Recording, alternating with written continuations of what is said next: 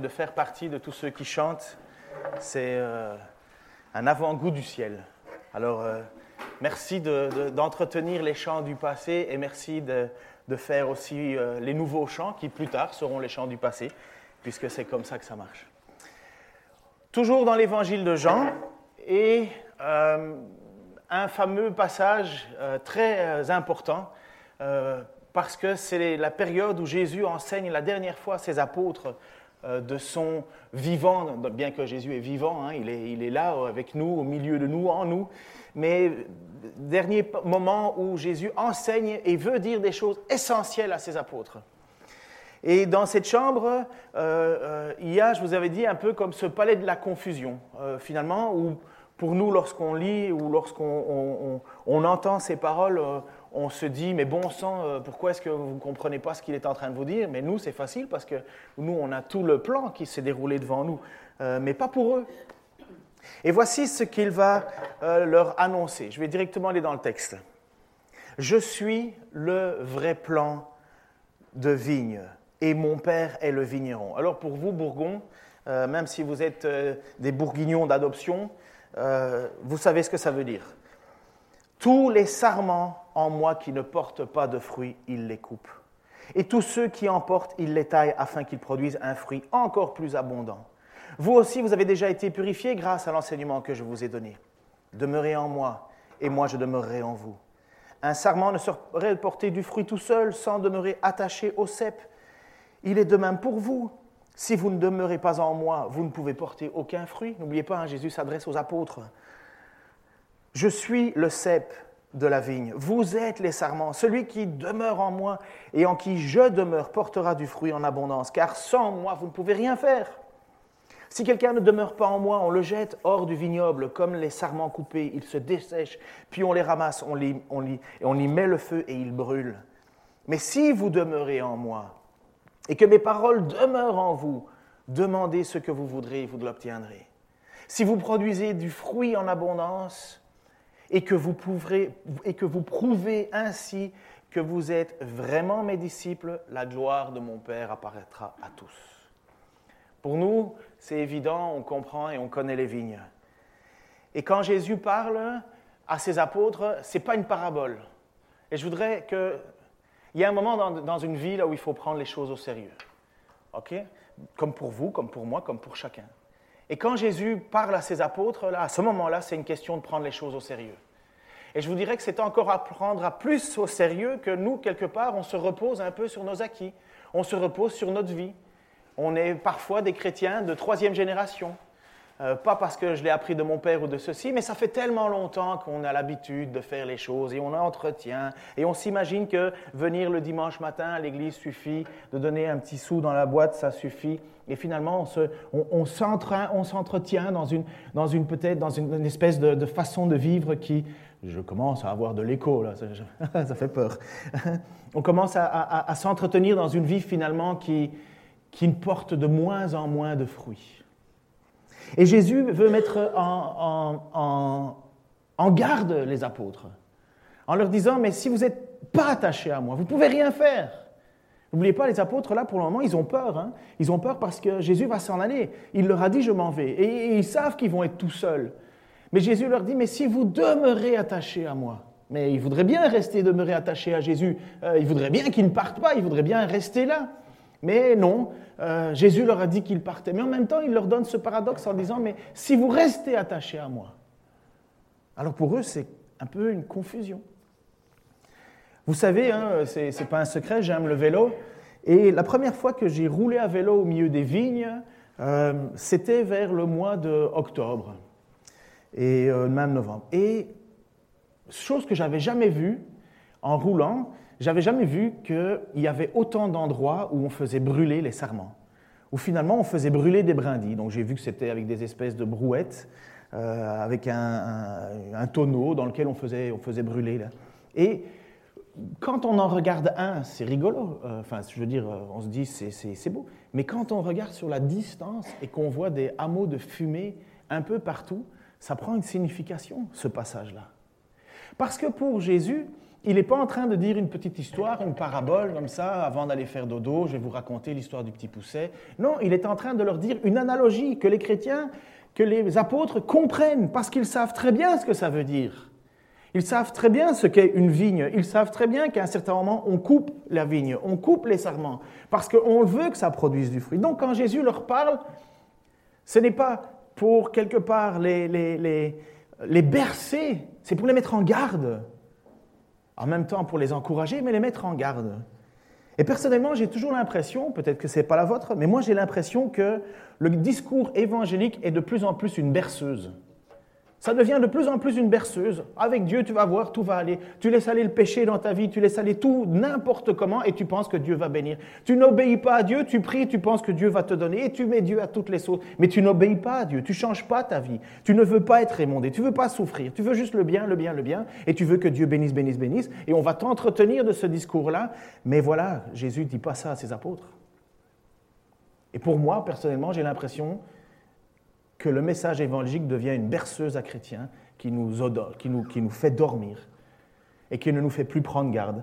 Mais d'un autre côté, c'est normal parce qu'on est tellement en réaction d'un discours hyper légaliste, hyper froid, hyper cassant, hyper décevant finalement, où on ne vient pas à l'église avec la joie, mais avec la peur de se faire regarder par les autres et juger par les autres. Ah tiens, tu n'es pas venu comme ça, tu es si tu viens, et ainsi de suite. Et d'un côté, on était tellement légaliste, tellement oppressant que ça en devenait, ça en devenait froid.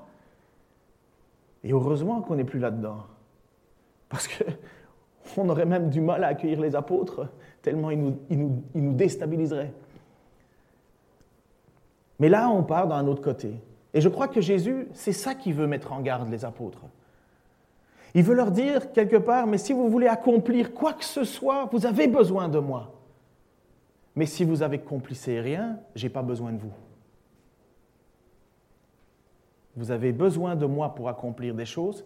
Si vous n'accomplissez rien, je n'ai pas besoin de vous. Alors, ça fait dur d'entendre ça. Et vous savez pourquoi on est un peu bercé dans nos illusions aujourd'hui? Parce qu'on s'imagine qu'être chrétien, on est parti sur une espèce de, fausseté. On dit, voilà, tu as prié une fois, c'est réglé. Prie euh, le Seigneur Jésus, merci Seigneur Jésus, rentre dans ma vie. Voilà, c'est fait, tu es sauvé. C'est pas ça l'évangile. L'évangile, c'est la persévérance jusqu'à la fin, avec l'assurance que Dieu ne nous abandonnera jamais. Il ne nous abandonnera pas. Il ne nous laissera pas tomber. Il ne va pas nous faire un pied de nez. Il dit reste attaché, reste attaché, reste attaché. Tu l'as lu, on l'a lu encore dans Ésaïe là tout de suite. Restez attaché. On l'a chanté, on l'a redit. Repentance. Et voilà ce que Jésus veut laisser à ses apôtres. Parce que Jésus s'en va. Lorsqu'il parle, Jésus, et qu'il dit qu'il euh, est la vigne, autrefois c'était Israël qui était la vigne. C'était Israël qui était la vigne du Seigneur. Et paradoxalement, cette fois-ci, c'est Jésus qui dit qu'il est la vigne. Il est la base. Mais il fait de nous les sarments. Vous savez ce que c'est un sarment? Le sarment, c'est la tige qui, sort du pied de vigne et qu'on est obligé d'attacher euh, avec euh, des, tuteurs parce que si on ne met pas quoi, quoi, que ce soit, la vigne va tomber par terre. Et euh, parce qu'en fait, le sarment, c'est une tige qui est ligneuse. Donc, je n'ai pas fait beaucoup de biologie, mais j'ai lu ça au moins, donc ça fait très intelligent de le dire. Alors, donc euh, ligneuse, ça veut dire que finalement la tige tombe par elle-même. Elle n'a pas de force ou de structure pour elle. C'est pourquoi le sarment a besoin d'un tuteur. Elle ne, peut pas, elle, ne peut pas vivre sans avoir quelque chose qui la retient. Enfin si, ça va tomber par terre. Quoi. Et le sarment, le, cep, le pied de vigne, le cep, c'est ce qui est la solidité. C'est ce qui donne la vie à ce sarment. Et Jésus, quelque part, donc quand il dit « je suis la vigne », il est en train de nous, de nous dire que... Euh, nous sommes le peuple de Dieu si nous sommes liés à lui. Si nous ne sommes pas liés à lui, nous ne sommes rien que des branches mortes. Mais si nous sommes liés à lui, si nous sommes attachés à lui, eh bien alors nous sommes la vigne. Autrefois, c'était Israël la vigne. Le psaume 80, verset 9, dit ceci et suivant, et alors 15 à 18. Dieu des armées célestes, rétablis-nous, montre-toi favorable et nous serons sauvés. Tu avais arraché de l'Égypte une vigne, puis tu as chassé des nations et tu l'as replanté. Dieu des armées célestes, reviens enfin, jette un regard du haut du ciel et vois, occupe-toi de cette vigne, viens protéger ce que tu as planté toi-même. Et voilà une allusion à Jésus là-dedans, quelque part, ce rejeton que tu as fait grandir pour toi. Tout est brûlé et saccagé sous ta colère, tout va périr. Sois avec l'homme qui se tient à ta droite, avec cet homme que tu as fait grandir pour toi. Dans les psaumes, déjà, on nous parle, tout en sachant que la vigne du Seigneur, c'est Israël à l'époque, mais on nous parle déjà d'une autre vigne, qui est Jésus-Christ. C'est cette seule et même vigne. Le peuple de Dieu, depuis toujours, c'est celui qui s'est accroché à Jésus-Christ, ou en espoir parce qu'ils ne l'ont pas connu, ou en vérité parce qu'ils l'ont connu. Pour les apôtres, ça fait aucun doute. Dieu, c'est le vigneron. J'imagine que pour vous, c'est pareil. Hein. Dieu, c'est le vigneron. Vous pouvez bouger la tête, hein, n'ayez pas peur. Hein. Vous savez, euh, euh, Franck, qui, mon, ami avec qui il a dit, il me dit, c'est dur dans ton église, il n'y a pas de réaction des gens. Je dis, ben ouais. c'est comme ça. Donc, euh, n'ayez pas peur, une réaction n'est pas mauvaise. Hein. Euh, c'est même encourageant pour les prédicateurs qui sont en avant parce qu'on voit une, une, relation entre euh, vous et lui. donc, pour les apôtres, Dieu c'est le vigneron. Pour vous aussi, j'imagine. Voilà. Il y en a deux, trois qui osent. Et Jésus insiste maintenant pour dire que, et c'est ce fameux ego émis, euh, ces fameux moi je suis. Quand Jésus se définit, il dit moi je suis. Vous savez qu'il a dit moi je suis la porte, moi je suis le chemin, moi je suis la lumière. Et là il continue moi je suis le pain, euh, et je suis le bon berger. Et là il dit le dernier égoïmie et il dit moi je suis la vigne. Euh, une façon de se présenter. Et il dit mon père, mon père est le vigneron. Pater mou, mon propre père. C'est un, un, mot grec qui est très fort dans le sens pour dire vraiment une filiation, c'est fils. N'oubliez pas que Jésus veut prouver aux apôtres et les enseigner que, Dieu est bien son Père et que celui, que celui qui a vu Jésus a vu le Père et ainsi de suite. C'est toujours dans cette même idée. Et donc pour les apôtres, aucun doute, Jésus, Dieu c'est le vigneron. Mais il nous dit que ce vigneron fait quelque chose avec ses enfants. Ce vigneron, il a une action à faire. Il est monde. Il est monde. Il est monde où il coupe. Donc le vigneron, donc n'oubliez pas, ce n'est pas une parabole, hein. c'est Jésus qui fait un enseignement qui doit être transmis par les apôtres jusqu'à nous aujourd'hui et jusqu'à nos euh, euh, euh, prédécesseurs, c'est ceux qui sont devant. Successeurs, merci, j'ai toujours des difficultés. Parfois j'ai encore des bouts de dyslexie en moi. Et ça doit être transmis à nos successeurs aussi. Dieu nous émonde. Dieu va vérifier la qualité de notre vie. Tant qu'on reste attaché au cep, pas de problème. Mais il émonde quand même. Il coupe quand même. Émonder, je peux vous assurer que ça ne fait pas du bien. Mais c'est excessivement nécessaire. Et donc Dieu lui-même s'occupe de son peuple, regarde son peuple. Et ce n'est pas que pour Israël, hein. c'est pour nous. Il regarde son peuple et il nous émonde. Et vous savez quoi? Émonder, c'est quoi? C'est la souffrance. C'est la souffrance ça peut être des choses qui finalement nous attachaient et nous éloignaient de Dieu finalement parce qu'on avait une idole dans notre vie. Alors on peut avoir plusieurs idoles dans notre vie, des choses qu'on considère comme plus importantes que le plan de Dieu. Ça peut être notre vie familiale, on place les enfants sur un piédestal, ça peut être notre travail, on place notre travail sur un piédestal. Finalement, c'est n'importe quoi qui considère que Dieu est plus important. Et j'ai déjà eu des situations pastorales, et peut-être vous avez déjà vécu des choses comme ça aussi, où Dieu, à un certain moment, intervient, tac, et il te sort de ton boulot. Tu ne sais pas pourquoi, mais tu perds. Tu perds quelque chose que tu avais. Tu perds ton assurance. C'est comme si le monde s'effondrait sous tes pieds. Ce en quoi tu avais mis tout ton espoir s'évade. Pourquoi? Parce que ce n'est plus à la gloire de Dieu. Et Dieu nous émonde. Il enlève quelque chose. Il coupe. Je ne sais pas si vous avez déjà vu euh, oui, oui, je vous l'ai déjà montré. Mais la vidéo de cet homme, euh, il a un nom imprononçable, Duke Enfin bref, c'est un garçon qui est né sans bras, sans jambes. Vous avez déjà vu ça? Et, quand on regarde son témoignage, euh, il dit si j'avais été... Là, il est internationalement maintenant connu, il fait des conférences un peu partout, on l'invite dans des écoles, on l'invite dans des, dans des endroits où il partage sa foi et on veut savoir ce qu'il, qu'est-ce qu'il anime. Donc il en profite et il dit, si je n'avais pas eu cette souffrance, je porterais aucun fruit. Parce que personne ne l'inviterait. Personne, il serait un homme banal comme les autres. Mais par cette souffrance, quelque part, qu'il a dû digérer. Hein. parce qu'il dit, à 9 ans, il voulait se suicider.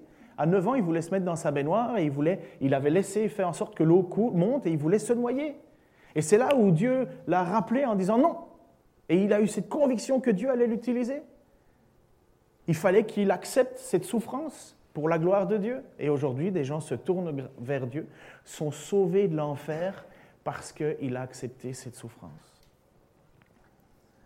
Eh bien, nous, aujourd'hui, dans notre, dans notre euh, façon, entre guillemets, évangélique de vouloir vivre, dans notre... Euh, euh, comment on appelle ça encore, le produit qu'on met sur une, une, espèce de tampon qu'on met devant le, nez de quelqu'un pour l'endormir, et puis après ça, le, du chloroforme, voilà. Nous, avec notre quelque part chloroforme, on veut absolument pas entendre parler de souffrance. Pour nous, Dieu, il doit guérir, il doit régler. Et on oublie que Dieu a d'autres projets que les nôtres, que notre bonheur personnel sur terre. Dieu n'interdit pas le bonheur sur terre. Dieu peut bénir et on aspire tous à ça, vous et moi autant que vous. Mais ce que Dieu cherche, ce n'est pas ma gloire ni ta gloire. Ce que Dieu cherche, c'est sa gloire. C'est lui le vigneron qui est monde. Il y a des personnes qui sont plus bénies que toi et il y en a qui sont moins bénis que toi. Alors, on est en droit de se poser plusieurs questions à ce niveau-là. OK, ton voisin est plus béni que toi. Qu'est-ce que ça produit? Premièrement, on est jaloux. On se dit, mais pourquoi il est plus béni que moi? Et lui il fait ça, nanana, nanana, il fait ça, il n'est pas ci, il n'est pas ça. Et finalement, on se rend compte que dans notre cœur, il y a quelque chose qui ne marche pas. On est en train de, contester euh, ce que Dieu fait. Et en même temps, on s'imagine que le bonheur, c'est uniquement quelque chose de terrestre.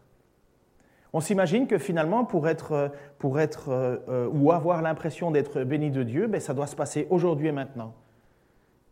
On ne se rend même pas compte que la mort arrive, que tôt ou tard, il y aura à être présenté devant le Seigneur, et que pour ceux qui sont attachés au serment, il ne peut pas y avoir de plus grande euh, récompense que d'être avec lui.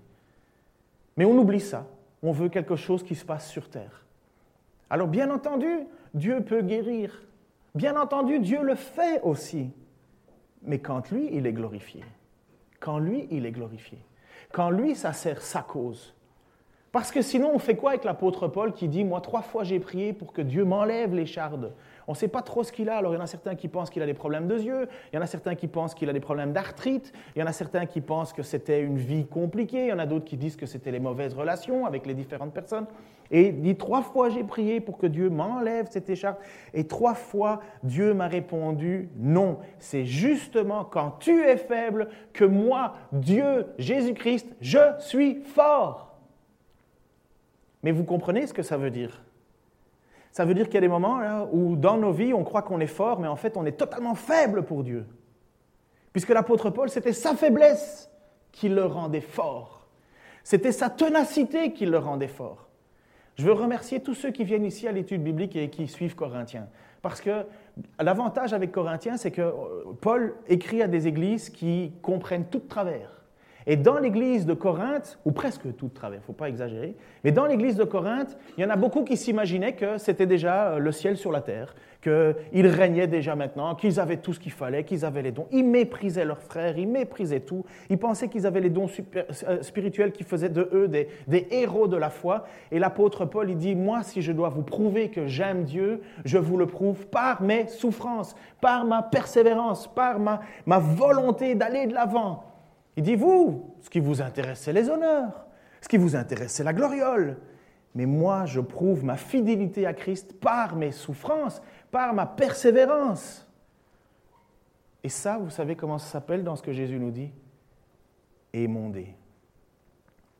Le problème, c'est que Jésus nous a dit aussi, et ça aussi c'est la grande mode, hein. vous savez les trois mots les plus euh, euh, euh, les, trois mots les plus célèbres maintenant du milieu évangélique.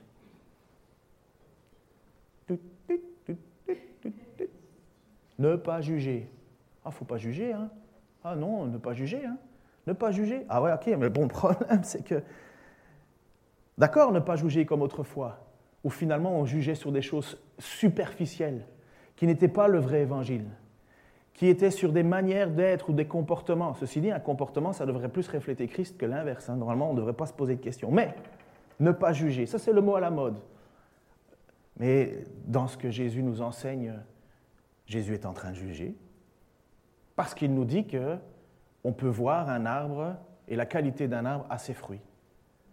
Il l'a déjà dit, hein il l'avait déjà annoncé en Matthieu, 7, chapitre, euh, en Matthieu chapitre 7, versets 15 à 23. Il avait déjà prévenu les apôtres en disant, attention, il va y en avoir des faux prophètes, il va y en avoir des gens qui vont raconter des choses, mais observez leur vie. Gardez-vous des faux prophètes. Ils viennent à vous en vêtements de brebis. Donc ça veut dire qu'ils sont, ils ont l'air tout doux, tout beau, tout magnifique. Mais au-dedans, ce sont des loups ravisseurs.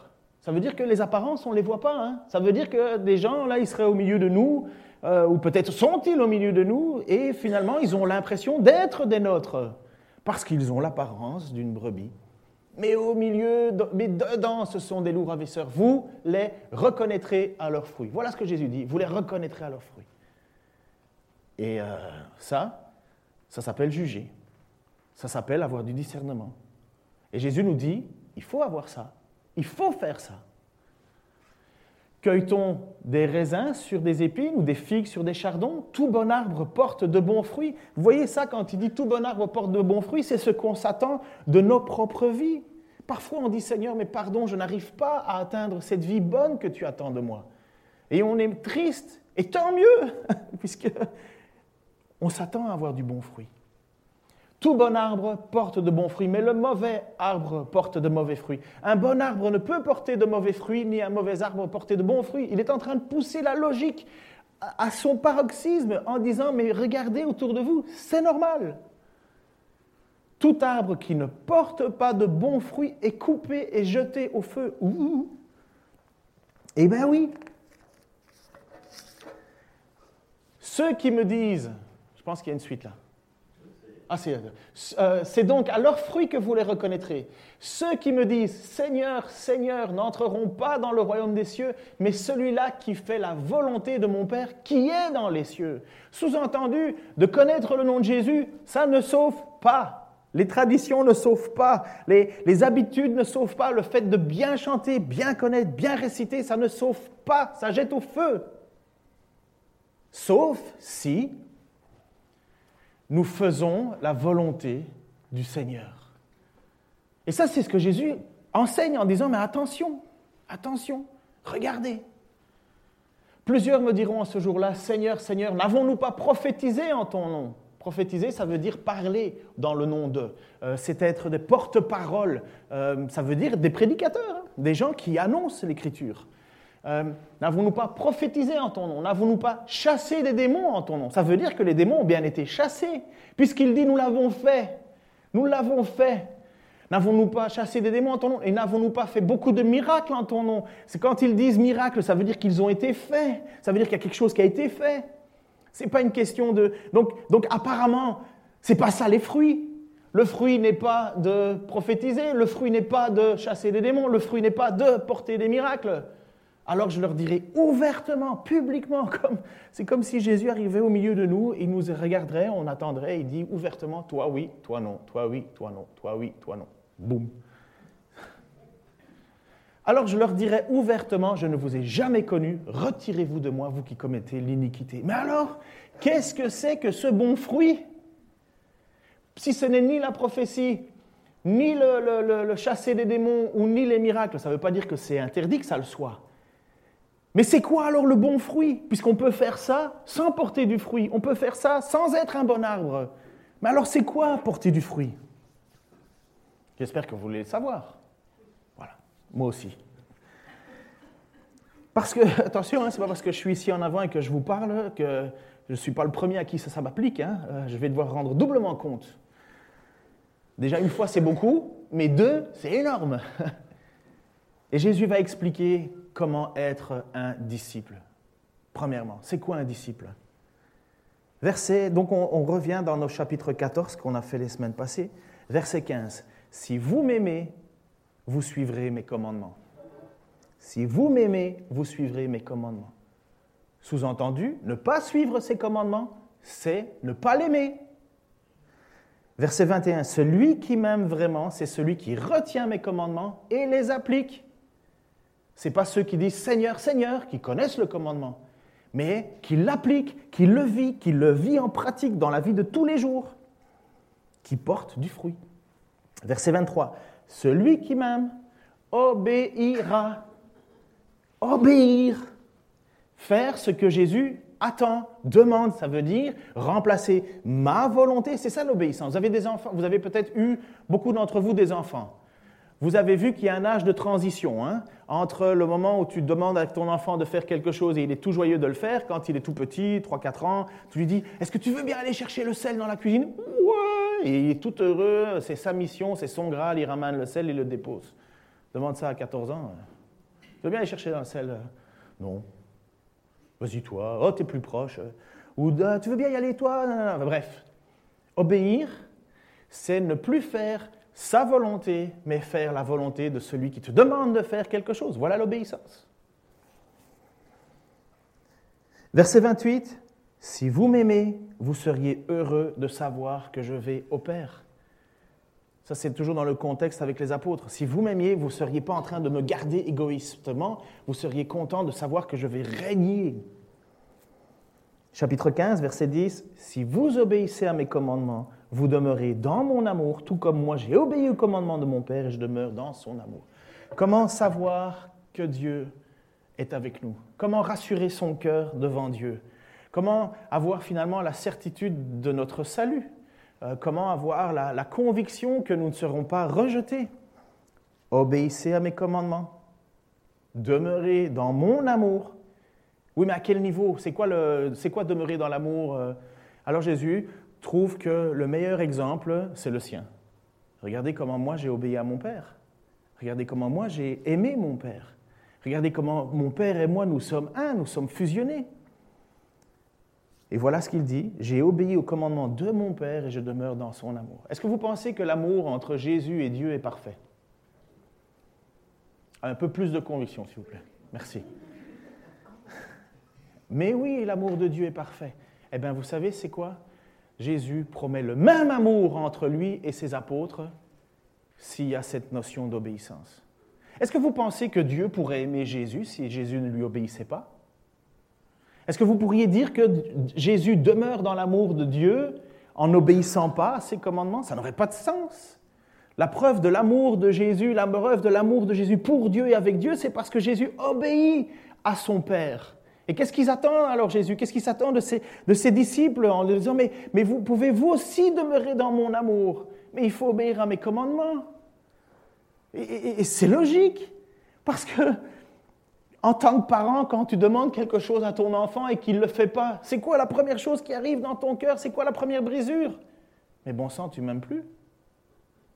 Tu m'aimes plus. C'est ça qui nous agace. C'est pas une question d'autoritaire de dire tu obéis parce que je te l'ai demandé, tu dois obéir parce que je suis ton père. Non, la première chose qui nous casse, qui nous brise, c'est qu'on se dit voilà, il y a un manque d'amour, là, il y a quelque chose, il y a un don de soi. C'est la mode en ce moment à la maison de, dire, voilà, euh, euh, si vous faites des tâches, vous recevez quelques euros. Parce que là, c'est maintenant le truc qu'ils veulent, enfin surtout Denis, il veut mettre de l'argent de côté. Et il dit, ouais, mais écoute, moi je fais ça, je fais ça, je vais passer à l'aspirateur pour autant, je vais faire ci pour autant, pour autant. Et alors il s'attend maintenant, naturellement, à son âge, que tous les services soient payants. Et à un certain moment, je retourne la situation et je fais, euh, Denis, au fait, combien ça te coûte de manger ici? Combien ça te coûte de je dis, moi je fais les choses par amour, mon fils. Je dis, je ne te fais pas tout payer. Mais c'est cette notion qui arrive. Ça, il, découvre. Hein. Euh, il n'est pas forcément euh, toujours d'accord avec ce que je lui dis, mais il découvre. Mais c'est la même chose avec Dieu. Nous voulons tout de Dieu, nous attendons tout de Dieu, mais lui obéir. Et voilà ce que Jésus nous enseigne dans ces paroles, ce que Jésus enseigne surtout à ses disciples. Alors mettons-nous à la place des apôtres Et mettons-nous surtout à la place de Pierre. Vous savez que l'apôtre Pierre, euh, c'est celui qui est le plus euh, sanguinaire, le plus extraordinaire, celui qui bouge le plus. Et à un certain moment, l'apôtre Pierre, Jésus a eu, euh, enfin Pierre a dit, moi tu sais, quand bien même tout le monde t'abandonnerait, moi je t'abandonnerai jamais. C'est ce qu'on a envie de dire tous ici. Hein. Moi je t'abandonnerai jamais. Moi il n'y aura jamais rien de prioritaire à part toi. Ouais mais Pierre, tu sais, je suis obligé de te dire, mais quand le, coq aura chanté trois fois, ben, tu te rendras compte que tu m'auras renié. Boum. Parce qu'en général, les prédictions de Jésus sont bonnes. Hein. Et là donc, quelque part, s'il y en a bien qui veulent savoir c'est quoi demeurer dans l'amour, c'est quoi être attaché au cep, c'est bien l'apôtre Pierre, parce que lui, il est chamboulé à l'intérieur. Quelque part, Jésus lui a dit qu'il allait le renier, mais en même temps, lui, il veut tout faire pour aimer Jésus. Il veut tout faire parce qu'il est prêt justement à donner sa vie. Et il l'a fait, hein. il a pris l'épée, il a, voulu couper le, centenier. Mais il, il est prêt à donner sa vie, sa boue à l'intérieur. Une église normale, quoi. Sa boue. Et alors, donc, Jésus dit, si vous demeurez dans mon commandement, si vous demeurez dans ce que je vous fais, alors vous êtes vraiment mes disciples. Et voilà la réponse. Voici quel est mon commandement, puisqu'on s'attend tous à le savoir. Aimez-vous les uns les autres comme moi je vous ai aimé. Oh. Mais ça a l'air ridicule cette phrase-là. Vous trouvez pas? Allez, honnêtement. Qu'est-ce qu'on s'attend? Nous, on s'attend à plus de théologie, plus de doctrine, plus de, plus de, de travail sur soi-même, plus de ci, plus de ça. Non Demeurez dans mon amour, aimez-vous les uns les autres. Vous savez quoi? Ça, c'est le plus difficile. Ça, c'est le plus difficile. Aimez-vous les uns les autres. Et pas n'importe comment, hein Pas n'importe comment. Comme moi, je vous ai aimé. Waouh, on vient de passer à un autre niveau. Vous savez, aimez-vous les uns les autres? Moi, je peux faire des petits sourires gentils en disant Ouais, ça va, ça va, ouais, ouais. Ouais, d'accord, j'écoute ce que tu dis, mais en réalité, j'en ai rien à faire. Je suis à dix milieux. La seule chose que je veux être, c'est poli. Comme ça, j'ai l'air de vous aimer. Mais c'est pas ça. Est-ce que Jésus est poli avec moi quand je lui parle, quand je le prie? Oui, oui, je t'écoute, je t'écoute, oui, oui, oui, oui, je t'écoute. Vous savez, c'est comme quand vous téléphonez à quelqu'un et qu'il est sur son ordinateur. Vous lui téléphonez, mais il vous entend, mais vous savez qu'il n'est pas là. Il n'est pas là. Il est occupé à autre chose. Ou peut-être vous avez, à un certain moment, enfin moi ça m'arrive, et je suis occupé à téléphoner à quelqu'un en disant Tu fais autre chose là, hein? Oui, tu fais autre chose. Je, te parle, mais je sais que tu n'es pas là, quoi. Euh, parfois, j'ai été surpris quand ils m'ont dit ce qu'ils faisaient. Alors, eh bien oui, Jésus dit, voici quel est mon commandement. Aimez-vous les uns les autres comme moi je vous ai aimé. Il n'y a pas de plus grand amour que de donner sa vie pour ses amis. Et c'est vrai, Jésus l'a fait. C'est ce qu'il a fait. C'est ce qu'il s'en va faire. Il leur dit quelque part prophétiquement, mais je vais donner ma vie pour vous. Je ne vous, vous êtes mes amis. Encore une fois, il y a quelque chose qui doit aller dans un sens et dans l'autre. Si vous faites ce que je vous commande, sous-entendu, si je ne fais pas ce que Jésus commande, je ne suis pas son ami. Mais c'est ça le, le, sarment et le cep, être lié à lui. C'est où on, on, est utile pour Dieu ou pas. Où on dit qu'on appartient à Dieu, mais on le fait. Où on dit qu'on appartient à Dieu, on ne le fait pas. Mais alors on n'appartient pas à Dieu. Cette phrase anthologique magnifique qui a été dite des milliers de fois, moi je suis chrétien non pratiquant, est une stupidité phénoménale. Ça n'existe pas. Parce que dire que je suis chrétien non pratiquant, ça voudrait dire qu'on pratique la chrétienté. Être chrétien, ce n'est pas une pratique. Être chrétien, chrétien pardon, c'est une identité, une nouvelle identité, une nouvelle vie. C'est comme tu dirais, moi je suis vivant, mais je ne pratique pas. ça veut dire quoi? Je, suis vivant, mais je ne respire pas, hein. ou très très peu. Ça n'a pas de sens. Je ne vous appelle plus serviteurs. Et ça, c'est magnifique ce que Jésus dit avec ses apôtres. Il ne les, appelle pas serviteurs. Un serviteur, c'est quelqu'un à qui le maître ne dit rien. Le maître dit juste fais ça, fais ça, fais ça, fais ça. Pourquoi? Tais-toi, fais-le. En fait, il dirait même pas tais-toi. À l'époque, si le serviteur contestait, c'est fini. N'oubliez pas qu'à l'époque, un maître avait droit de vie ou de mort sur quelqu'un. Ce que certains pères de famille aimeraient bien encore avoir aujourd'hui. Je ne vous appelle plus serviteur parce que un serviteur n'est pas mis au courant des affaires de son maître. Je vous appelle mes amis parce que je vous ai fait part de tout ce que j'ai appris de mon Père. Ce n'est pas vous qui m'avez choisi, c'est moi qui vous ai choisi. Oh là, oh là là, réfléchis à ce qu'il vient d'être dit là. Tu n'es pas chrétien parce que tu fais plaisir à Dieu. Hein. Tiens, je vais faire plaisir à Dieu, je vais lui donner ma vie. Tu es chrétien parce que Dieu est en train de te dire, si tu, si tu n'acceptes pas mon offre, tu vas en enfer. Si tu n'acceptes pas mon offre, je te jette et je te brûle. Si tu n'acceptes pas mon offre, que je te fais gracieusement, eh bien, t'es rien. Donc ce n'est pas vous qui m'avez choisi, non, c'est moi qui vous ai choisi. Je vous ai donné, alors là, ça s'adresse vraiment particulièrement aux apôtres, je vous ai donné, ben, et nous aussi bien sûr, je vous ai donné mission d'aller, de porter du fruit, du fruit qui soit durable. Alors le Père vous accordera tout ce que vous lui demanderez en mon nom. Voici donc ce que je vous commande, aimez-vous les uns les autres. Mais mes amis, qui rêve que lorsque l'on prie, Dieu nous accorde ce qu'on demande? Eh là, s'il vous plaît. Pas vous. En fait, vous vous priez pour que rien ne se passe. Eh bien, bravo. On va, on va... L'avenir de l'Église est certain et est ferme et sûr. Ici, ça va, ça va déplacer les montagnes. Mais tout le monde veut que quand on prie, Dieu réalise nos prières. Mais quel est mon cœur et quelle est ma volonté quand je prie? Ah, Dans ce contexte-là. Tout le monde prend cette phrase, et à la limite, on fait des t-shirts, des badges, des cocards, des publicités. Tout ce que vous demanderez en mon nom, vous le recevrez. Oh, ça c'est génial à dire. Hein? Oui, mais euh, tu tiens compte du contexte? C'est quoi le contexte? Parce que si on sort de ce contexte, Jésus, oh Dieu, devient simplement le pourvoyeur de mes désirs. Waouh En fait, ça veut dire que Dieu est à mon service. Dieu doit me donner ce que je lui ai demandé parce que, euh, parce que Dieu l'a dit, et puis il doit me le donner parce qu'il l'a dit. Moi, quand je lis ce contexte, et quand je lis cela, moi, je vois que la première chose qui est le plus important et le commandement, c'est d'aimer les uns les autres. Alors, quand, tu pries, est-ce que tu pries pour toi ou est-ce que tu pries pour les autres? Ah. Moi, je crois que c'est ça le plus important, j'ai l'impression. Paul dit, je ne fais aucun cas de ma vie, mais il prie pour les autres. Quand on prie, on prie pour soi ou est-ce qu'on prie pour les autres? Est-ce qu'on prie avec, avec certitude, Seigneur, donne-nous pour un tel ceci, Seigneur, donne-le-nous, donne-le-nous, donne-nous pour un tel, un tel, un tel Mais toujours dans le but que la gloire de Dieu soit révélée. Toujours dans le but que Dieu soit glorifié. Mais moi, je vois des situations dans ce sens-là. Vous savez, je ne mets pas très très fort en avant le côté miraculeux en général. Et je pense que ça, c'est une de mes faiblesses personnelles parce que je suis peut-être un peu trop cérébral sur certaines choses. Et je reconfesse qu'il y a des choses où parfois je me dis, je doute un peu de trop.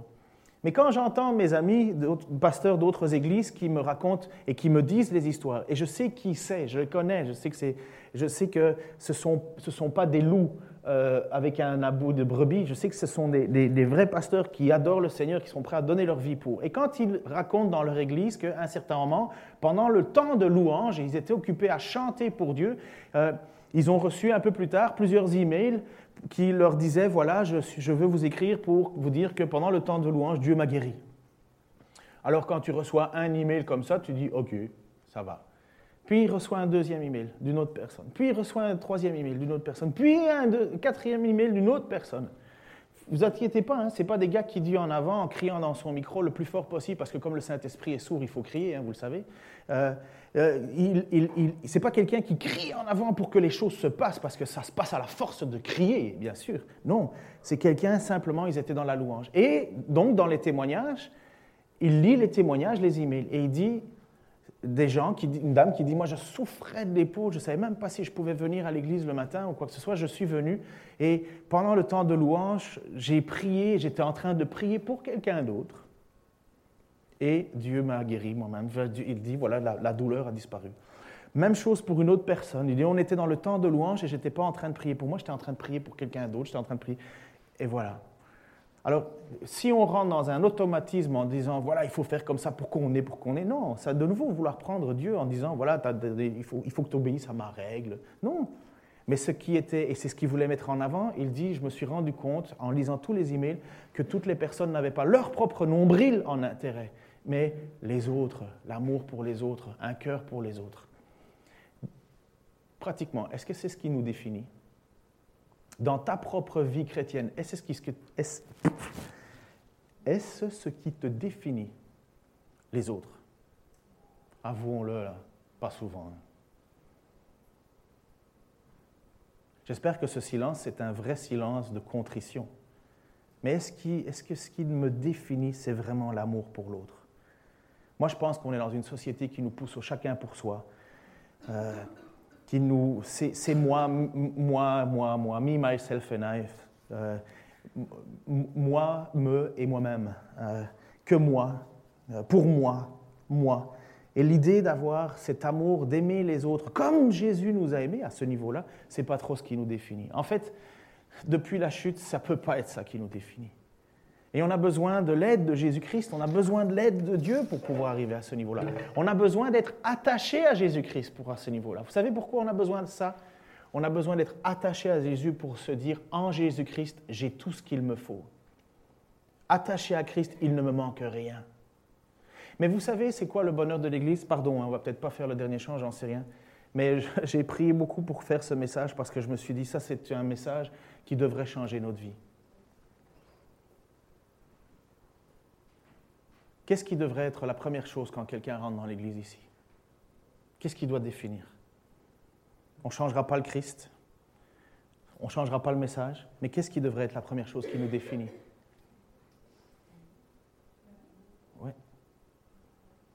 Et ça, c'est ce que tout le monde a envie quand on rentre dans une église, sentir l'amour. Mais est-ce qu'on en donne? Vous savez pourquoi on fait de l'aide alimentaire? Parce que savoir que quelqu'un manque de nourriture et de lui parler comme si de rien n'était, c'est un manque d'amour. Vous savez pourquoi on prie pour les uns pour les autres? Parce que si on parle comme si de rien n'était et que finalement je ne présente pas le cas de la personne devant Dieu, c'est un manque d'amour. Vous savez pourquoi on donne de l'argent à l'Église? Parce qu'on fait bénéficier à tout le monde ce que l'on met en commun. Une agape, c'est simple une agape. Hein. Pour ceux qui font l'étude avec nous sur Corinthiens, euh, euh, on l'a vu mercredi passé, une agape, nos repas fraternels. C'est simple. Mais vous savez que c'est ça, c'est sur ce point-là que Jésus, que Paul dit, vous méprisez le Seigneur dans vos agapes. Parce qu'il y en a certains qui viennent et ils ont tout ce qu'il faut. Ils mangent, ils boivent, ils sont, ils sont rassasiés, alors qu'il y a des plus faibles qui n'ont même pas encore mangé. Et ils arrivent à l'église pendant ce temps de communion fraternelle, de repas devant le Seigneur. Et il y en a qui sont déjà tout repus, même ivres, et il y en a d'autres qui arrivent, ils n'ont rien. Et Paul leur dit, c'est ça que vous appelez le repas du Seigneur? C'est ça votre unité? Et puis, dans les commentaires que je lisais, ça m'avait touché. Nous, honnêtement, la Sainte Sainte qu'on fait, ça n'a rien à voir avec ce qui se passe à l'époque. C'est pas mauvais, parce que le but, c'est de faire quelque chose en mémoire de. Mais la façon dont ça se passait, c'est que c'était les relations fraternelles qui devraient montrer que c'était un repas pour le Seigneur. C'était le fait qu'on était un. C'est pas juste le fait de passer le pain, le vin. C'est le fait qu'on est unis, le fait qu'on s'aime, le fait qu'on a de l'attention, Puisque Paul dit lui-même, mais si vous avez une attitude qui vous, qui vous sépare des autres par votre manière de vivre, ce n'est pas le repas du Seigneur. Il dit ça, c'est des repas tout seuls, vous n'avez pas des maisons pour manger. Et la conclusion, pour savoir c'est quoi un repas du Seigneur, il dit, mais alors je vais vous dire comment faire pour vivre un vrai repas du Seigneur. Attendez-vous. Attendez-vous. Ce n'est pas l'idée qu'on passe le pain, le vin, et puis on attend. Euh, au bon moment. On, spiritualise tellement trop de choses pour refaire des règles. Mais, mais attendez-vous, c'est l'idée de veille et un cœur. Et un cœur. Et un cœur. Et compassion. Moi, j'en vois des agapes, là, où parfois le premier qui arrive, là, c'est le gars, il a une assiette, mais énorme. Mais euh, t'as pensé aux autres? Ah non, euh, moi, moi, moi. C'est une agape, moi, moi, moi. Je comprends si quelqu'un ne mange jamais à la maison et que, pour lui, enfin, le repas d'Agape, ça va être un vrai repas. Et vous savez, pour, dans notre Église, c'est des réalités. Hein. Il y a des gens qui n'ont pas un aussi bon repas. Et quand c'est l'Agape, eh ben, c'est le bonheur pour eux. Ils vont enfin manger quelque chose de bien. Et c'était le cas de Corinthe. Bon sang, je prêche sur les Corinthiens, moi. mais mais, mais c'était le cas de Corinthe. Mais qu'est-ce qui manquait à Corinthe? Il manquait de l'amour. Alors il pouvait soi-disant dire j'ai tous les, les, dons du monde, j'ai toutes les, les, paroles, les prophéties, les... mais t'as pas d'amour. Pardon, je prêche corinthien, je me suis trompé de sujet. Chapitre 15, versets 5 et 6. Je suis le cep, la vigne, vous êtes les sarments. Celui qui demeure en moi portera du fruit en abondance. Car sans moi, vous ne pouvez rien faire. Si quelqu'un ne demeure pas en moi, on le jette hors du vignoble. Comme les sarments coupés, ils se dessèchent, on les ramasse, on les brûle. Ne pas demeurer en Christ, c'est ne pas porter de fruits. Vous savez, au plus on est attaché à Christ, au plus on a envie de lui le rassembler, au plus on a envie de faire don de sa vie, au plus on a envie d'être généreux, au plus on a envie de faire abandon de soi. Mais pour ça, il faut être accroché à Christ. Et on l'est à quel niveau? On l'est à quel niveau? Vous savez, c'est pas compliqué, hein Ça sert à rien de se cacher derrière tradition. Jésus nous a dit qu'on voyait un arbre à ses fruits. Honnêtement, n'importe quel pasteur dans une église peut vous dire, euh, moi je sais ceux qui sont attachés à Christ et ceux qui ne le sont pas. Moi je sais ceux qui portent du fruit et ceux qui ne le portent pas. Puis on ne va pas commencer à faire la chasse aux sorcières. Mais honnêtement, pensez pas que ça peut être une bonne remise en question dans nos vies de savoir qu'est-ce qu'on porte comme fruit. Et le fruit, c'est l'amour pour les autres. L'amour pour les autres. Qu'est-ce qu'on fait par amour pour les autres? Quand on demande est-ce qu'il y a des gens qui veulent nous aider, un tel, un tel? Mais qu'est-ce qui t'empêche? Ta télé? Ton fauteuil Tes habitudes Qu'est-ce qui t'empêche de montrer de l'amour? Qu'est-ce qui t'empêche de prouver que tu es attaché au Christ? Qu'est-ce qui t'empêche? Monique est à l'hôpital. J'espère d'entre vous, il y en a qui vont aller la visiter.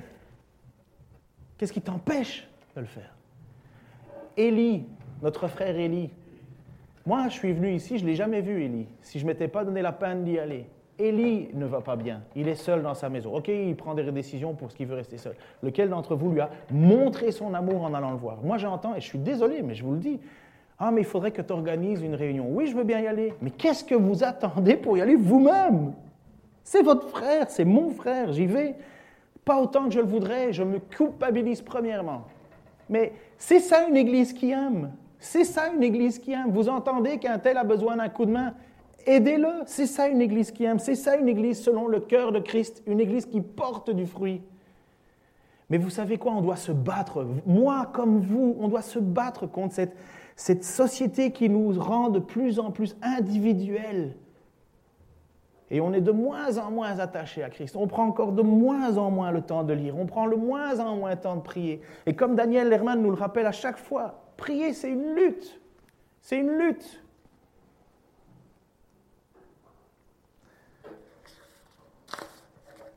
Voilà donc Jésus qui est avec ses apôtres dans cette chambre haute et il lui dit, il leur dit, si vous êtes attachés à moi, si vous restez attachés à moi, si vous portez du fruit, vous pourrez prier et j'accomplirai des choses pour vous. Priez et je vous le donnerai. Restez attachés à moi. Aimez-vous les uns les autres. Priez et je vous le donnerai. Parfois, il y a des églises, elles prient, elles ne reçoivent rien. Parfois, il y a des vies qui prient et qui, qui, prient et qui reçoivent rien.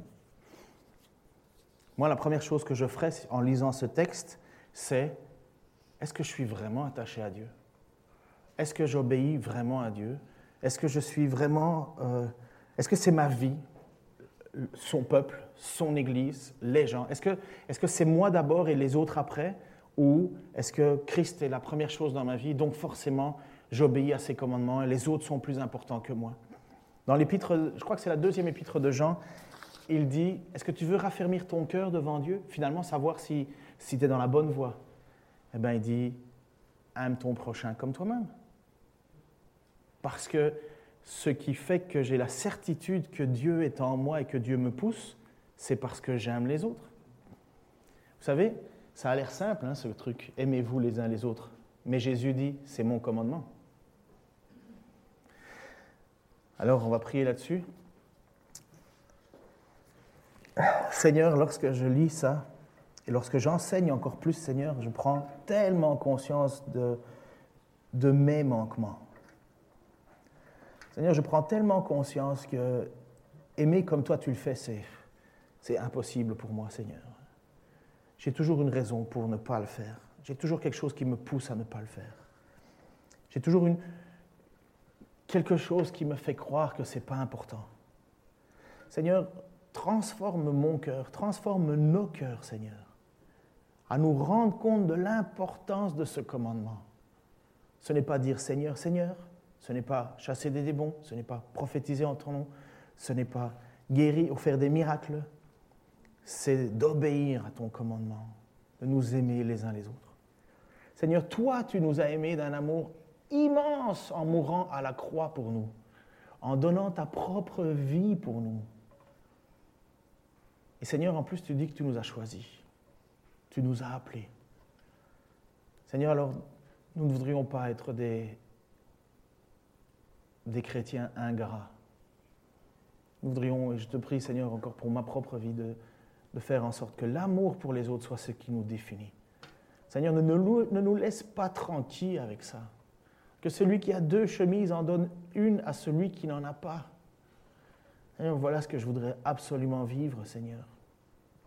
Seigneur, tu ne veux pas non plus nous rendre pauvres, ce n'est pas ton but. Seigneur, tu veux nous rendre justes et tu veux nous faire demeurer dans ton amour. Seigneur, merci parce que justement ton amour nous dépasse. Merci Seigneur parce que même si nous devons faire le constat de notre vie, Seigneur, ici devant toi, et nous rendre compte que finalement nous ne sommes pas à la hauteur de tes attentes, Seigneur, tu ne nous rejettes pas. Tu nous rappelles à toi. Tu cries à nous, Seigneur. Tu nous demandes de nous repentir, Seigneur, de te demander pardon, de prendre conscience et de changer, Seigneur, parce que tu es un Dieu justement qui fait grâce. Seigneur, tu n'es pas un Dieu qui veut nous rejeter, mais tu veux au contraire nous émonder, nous transformer pour que nous portions plus de fruits. Seigneur, aide-moi, aide-moi à être cela. Aide-moi aussi à ne pas mourir dans une culpabilité qui ne vient pas de toi. Seigneur, ne laisse pas non plus le diable prendre ce message pour en faire son outil et de nous écraser dans une espèce de, de, d'œuvre pour gagner le salut. C'est toi le salut, c'est uniquement toi le salut. Et maintenant, parce que je suis sauvé, parce que nous sommes sauvés, parce que tu as euh, invoqué ton nom sur nous, nous voulons maintenant, Seigneur, vivre par amour les uns pour les autres. Et pour ta seule gloire, Seigneur Jésus-Christ. Amen.